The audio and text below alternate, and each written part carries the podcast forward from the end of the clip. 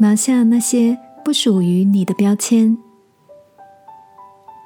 晚安，好好睡，让天父的爱与祝福陪你入睡。朋友，晚安。今天的你一切都好吗？最近，我的同学 Judy 接了一个大型活动专案。因为他担任的是专案统筹，必须对客户公司内部做跨部门的整合沟通。朱迪说，大多数的主管们所抱持的合作态度都很友善，但是他们也不约而同的提醒朱迪，某位特定单位的主管在沟通时，常会出现较强势的攻击字眼。朱迪说。虽然他已经做好了心理准备，但当那位主管在沟通过程中为他贴上“优柔寡断、爱指挥人”的莫名标签时，心里还是觉得不舒服。正当他考虑是否要对这些情绪用语做出反击时，一位同事适时的提醒他：“当所有人都称许你的时候。”那个指责你的人，试着要为你贴上的标签，是你可以选择撕下来的。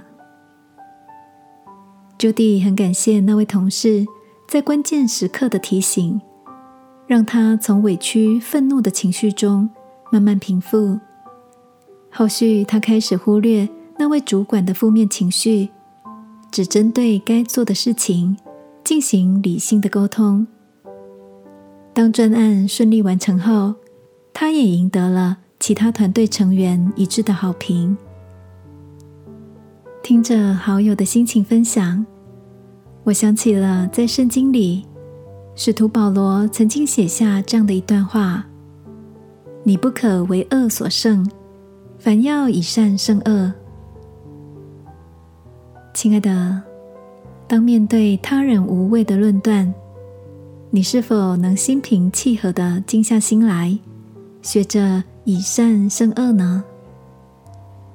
今晚，让我们一起在祷告中，求天父赐下这样的胸襟与智慧吧。亲爱的天父，求你赐给我宽容的气度，平心静气的面对世界的恶意，保护好我的心。不随着他人的指点起舞。祷告，奉耶稣基督的名，阿门。晚安，好好睡。祝福你拥有幽默感，拥有爱。耶稣爱你，我也爱你。